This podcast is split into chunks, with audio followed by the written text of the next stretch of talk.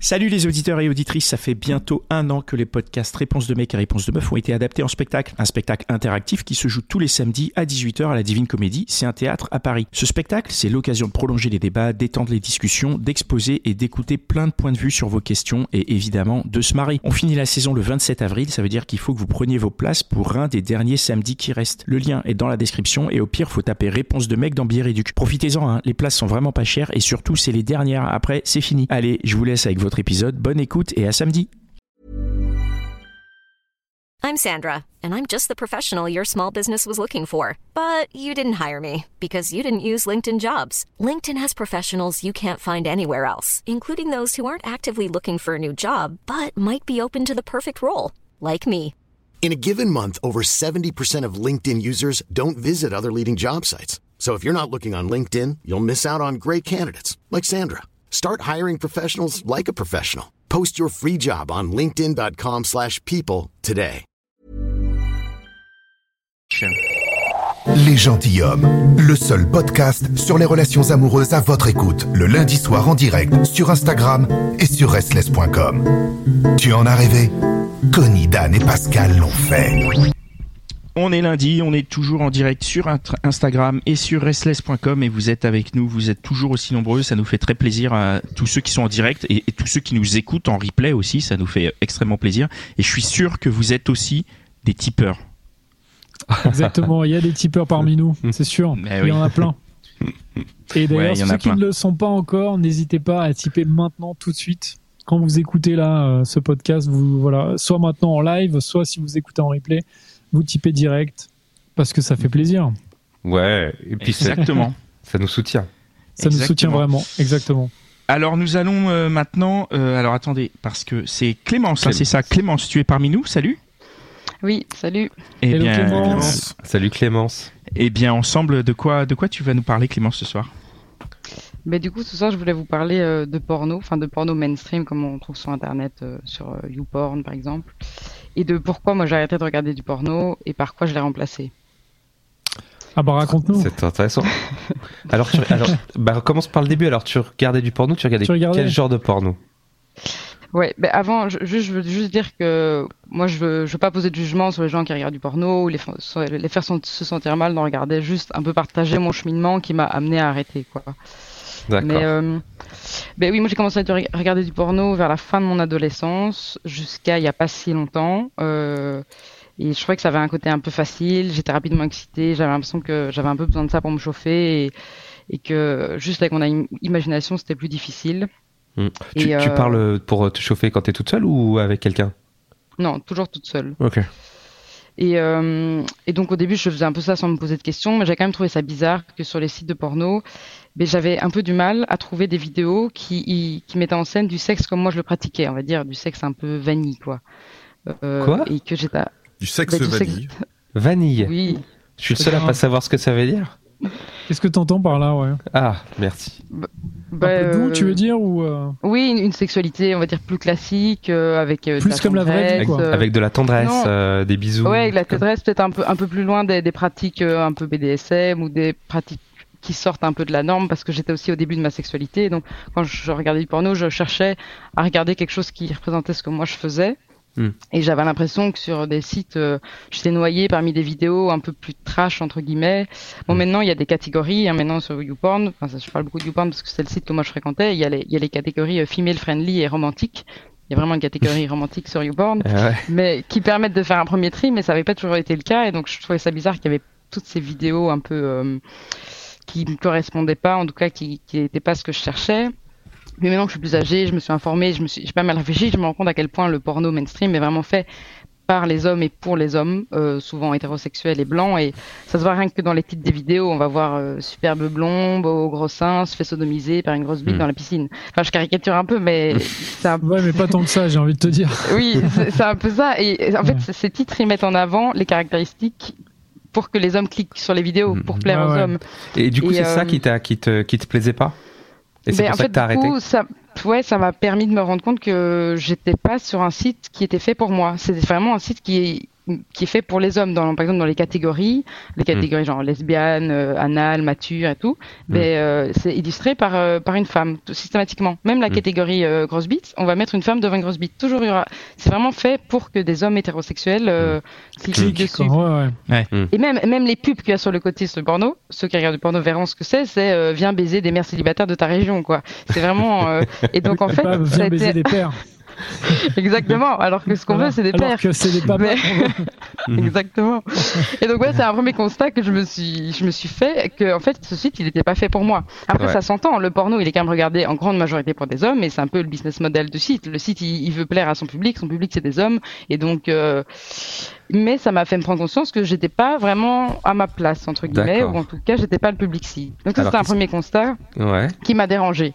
Et aussi ensuite, c'était les images qui étaient véhiculées dans le porno, que au début je me rendais pas trop compte, mais je me dis, imagine j'ai 15 ans, que je suis une fille ou un garçon, je débute ma vie sexuelle euh, tout seul euh, pour la pour la masturbation. Qu'est-ce que je vois? Je vois des une représentation avec des corbeaux lisses, je vois des sexes féminins épilés, toujours euh, pareil avec euh, il est pareil chez les mecs, c'est des, quand même des sexes souvent qui sortent, euh, qui sont plus grands que la norme, avec une érection incroyable. Puis, puis la pénétration est au centre de la sexuelle. Si on prend une vidéo de 15 minutes typiquement et qu'on la découpe, euh, en tout cas dans les vidéos que moi je regarde, on va dire sexe vanille à nouveau, dans 90% du temps, du temps on va avoir le même schéma quoi. Une ou deux minutes euh, ils s'embrassent, Mm. ils se déshabillent, puis Mm. la partie Mm. sexorale, une fellation euh, 4 minutes, un cunis s'il y en a un pendant une minute et et puis c'est que de la pénétration et donc je trouve que ça véhicule des normes qui sont pas vraiment à l'image de la réalité et ça peut euh, bah quand ça peut amener un jeune à se dire moi j'ai pas j'ai pas un sexe assez grand ou j'ai pas des érections comme ça ou ou une fille à se dire moi je suis pas normale j'ai pas tellement de plaisir pendant la pénétration alors que dans le porno une femme dès qu'elle se fait pénétrer euh, elle crie à mort et Ouais, ouais, t'as l'impression qu'elle là- joue direct, quoi. ouais. Là, la problématique, c'est plus l'accès au porno finalement, parce que euh, ce que ce que tu dis, en gros, c'est que les questionnements qui viennent avec cette vision du porno, c'est que on n'a pas de, il y a pas d'entre deux. Je veux dire, quand nous, moi, je suis un peu plus vieux, donc j'ai pas découvert du tout le porno sur Internet, donc il, il s'est passé des choses, tu vois, je pouvais en discuter, il y avait. euh, Enfin, est-ce que est-ce que c'est c'est c'est ça? Enfin, tu vois, aujourd'hui, moi, quand je vois un, un porno, je sais très bien que c'est pas la réalité, quoi, parce que euh, je je je je, me- je compare pas à ça, quoi. Et, que t'as le recul, mais imagine t'as jamais eu de relation sexuelle à deux, tu sais pas trop comment c'est, euh, dans une famille on n'en parle pas forcément, tu vas sur internet, c'est hyper facile d'accès et tu vois une sexualité qui est pas représentative de la réalité. Voilà, c'est plus facile d'accès qu'à notre époque où il y avait beaucoup moins de porno et son oui, accès. le problème c'est l'accès, mais c'est le contenu aussi. Si c'est Mais le porno de mon époque était différent. Le, le Mm, porno oui, de mon pourtant, était les années beaucoup 50, différent, je crois. était, Ouais, ouais, c'est ça. Enfin, je pense. Enfin, tu vois. Non, mais je sais pas, moi, à mon époque, le gonzo, par exemple, c'est un truc qui, qui, qui, qui, qui arrivait à peine, quoi. Il y avait pas. Alors aujourd'hui, le gonzo, c'est la, c'est la majorité quasiment euh, du truc, quoi. Oui, mais en même pas, temps, je- j'ai l'impression que l'acte sexuel en tant que tel, il a pas tellement changé. Et donc, euh, le problème, Ah c'est si, que. si, si, moi je trouve, puisque je trouve que justement, juste euh, pour, pour, pour te dire, en gros, je pense que aujourd'hui le porno est moins scénarisé que le porno que moi j'ai connu. Ça, c'est vrai. Il y a plus une sorte de plombier euh, qui va euh, Voilà. rendre visite Donc, euh, à la coup, femme. comme Ça, c'était cool, ça, le plombier, là. Mais oui, mais comme tu avais ce côté fiction, Ça donnait envie de, devenir plombier, franchement. Oui, peut-être qu'on se rendrait plus compte que c'était un film et que Tu c'était pas. euh, voilà. Alors qu'aujourd'hui, comme tu as Oui, plus ce filtre et qu'on a que du gonzo qui te fait passer le gonzo pour la réalité, tu enlèves ce filtre et du coup on Ce se dit filtre bon, bah, de c'est la fiction, réalité quoi. Ouais, ouais. Je te laisse continuer Clémence.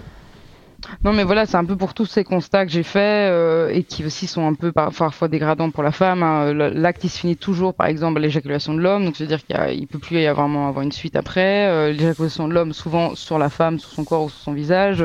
Tout ça, c'est pas représentatif de la réalité. Et je me suis dit que, en plus du fait que l'industrie du porno est très crit- critiquable, avec des conditions pour les acteurs qui sont difficiles, qu'en accord avec mes valeurs, c'était plus vraiment possible pour moi de continuer à regarder du porno. Ouais, ouais. Mais j'avais quand même ce truc de, c'est quand même sympa le petit porno le soir avant d'aller dormir. euh, Mm. Et du Donc coup, t'es euh, une une espèce quoi. de, de vegan du porno du coup. du coup, oui, j'ai cherché des alternatives euh, au porno pour euh, parce que j'avais l'impression que j'avais encore besoin de quelque chose et donc ça m'a amené à. D'abord, j'ai. ben, après, quand je parle de porno, il y a aussi tout le porno féministe, du porno fait par les femmes pour les femmes, euh, par exemple au- au- tous les films d'Erika Lust, mais c'est du porno payant. Donc, euh, moi, j'ai d'abord j'ai cherché des alternatives euh, tout à fait différentes et je suis tombée sur l'audio porn. Donc, Ah. via par exemple euh, le son du désir et Vox, qui sont les, pour moi les deux plus connus. Mais je trouve que c'est un côté un peu intrusif parce que quand je regardais du porno, limite j'ouvrais trois vidéos à la fois. Il y en avait une où il y avait un truc qui me plaisait moins, je mettais sur mute tout en la continuant et puis j'en regardais une autre. Et donc j'avais un peu ce côté, on est un peu spectateur, on clique, on ferme, on en prend une autre. Alors que l'audio porn, on a vraiment une voix qui nous parle à nous, ou en tout cas il y a une voix donc on se sent concerné. C'est un peu un côté intrusif qui me mettait un peu mal à l'aise, qui ne correspondait pas tout à fait.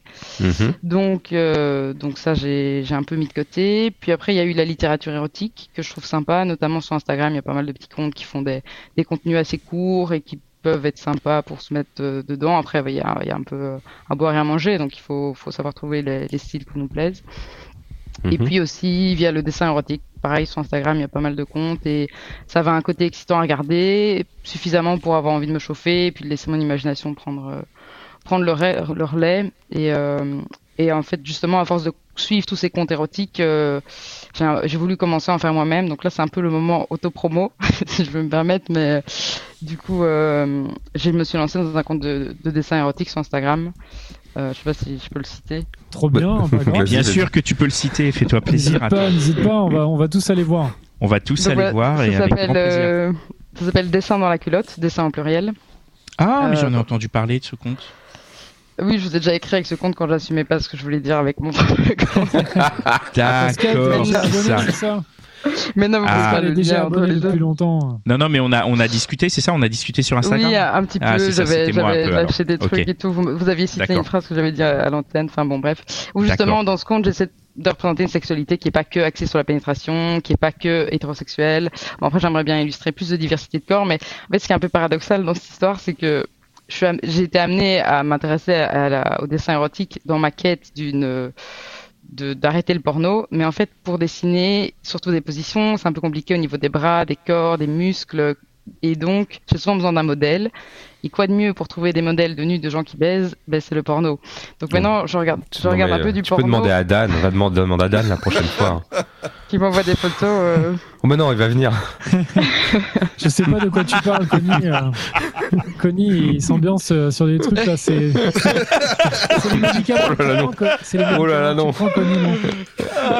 Mais, euh, faut- voilà. Clé- vas-y, Connie, il est en Clémence. train d'agoniser. mais, mais du coup, si, si tu regardes plus de porno, tu, euh, tu, tu as arrêté euh, les pratiques solitaires aussi euh?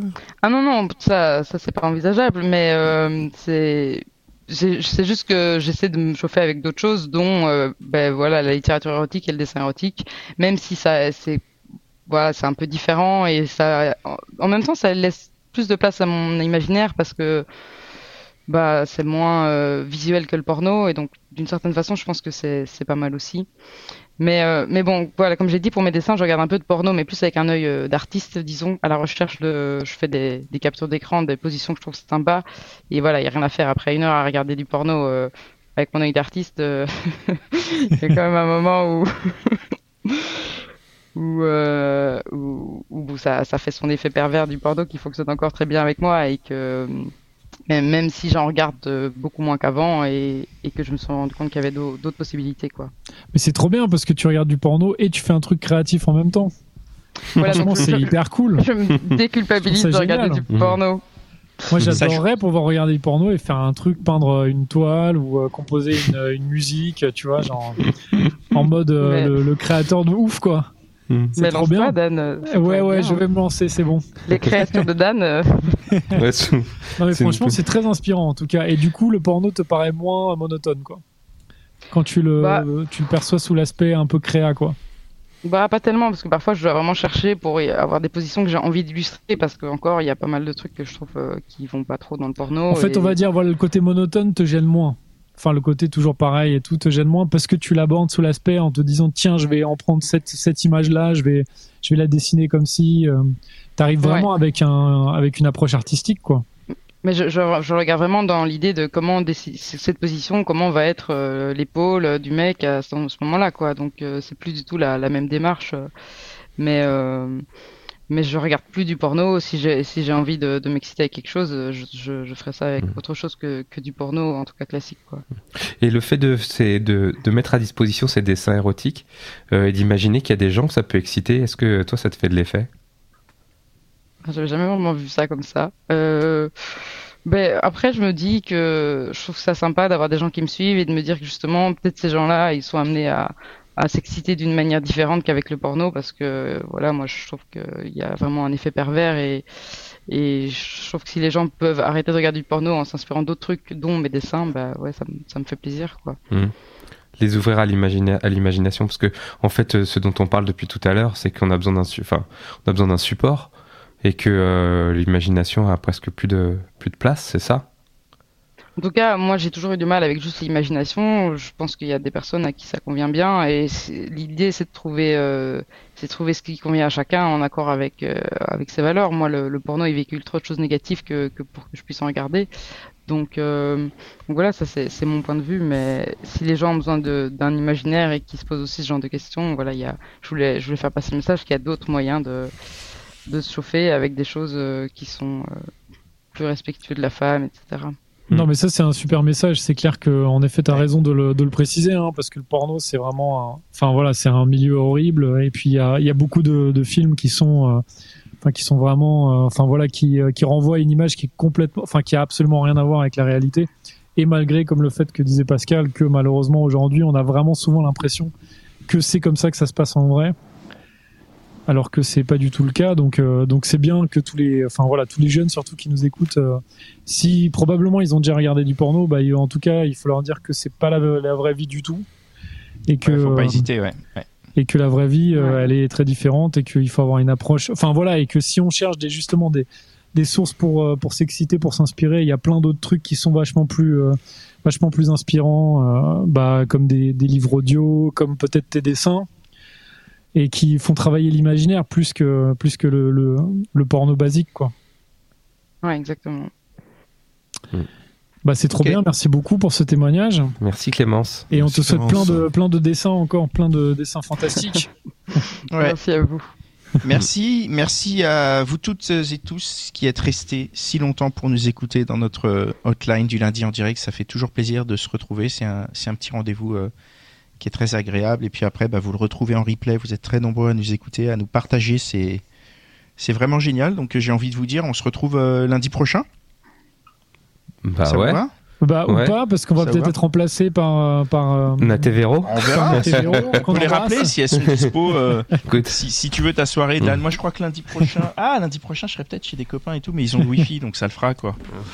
Non, mais en tout cas, on embrasse Natevero. En plus, et on embrasse toutes les participantes d'aujourd'hui. Elles ont le tuyau hein, pour revenir. C'est que t'as pas écouté jusqu'au bout, Dan, le podcast de la semaine dernière. Ah, moi, j'ai pas que- écouté. Ah oui, d'accord. Bah oui, parce qu'elles savent très bien comment parce faire que pour revenir. Je, voilà, je me garde la surprise pour, euh, pour plus tard. Ok. Tu l'écouteras dans le replay. Exactement. Allez, bonne soirée à tout le monde. bonne Merci soirée à, à toutes et à tous. Merci, Et, euh, ciao. Et à bientôt. Ciao. Ciao, ciao. Si toi aussi tu as une question à propos de ta relation, une histoire à raconter, un coup de gueule à passer ou une déclaration d'amour à faire, Connie, Dan et Pascal sont à ton écoute dans leur libre antenne. La hotline des gentilshommes, tous les lundis en direct sur Instagram et sur restless.com. The secret to summer ready skin is here. Osea's number one best selling Andaria algae body oil, clinically proven to instantly improve skin elasticity and transform dry skin to silky, soft, and unbelievably glowing. Its signature scent of freshly squeezed grapefruit, cypress, and mango mandarin transports you to sun kissed summer days. Get healthy, glowing skin for summer with clean vegan skincare from Osea. Get 10% off your first order site wide with code GLOW at OseaMalibu.com.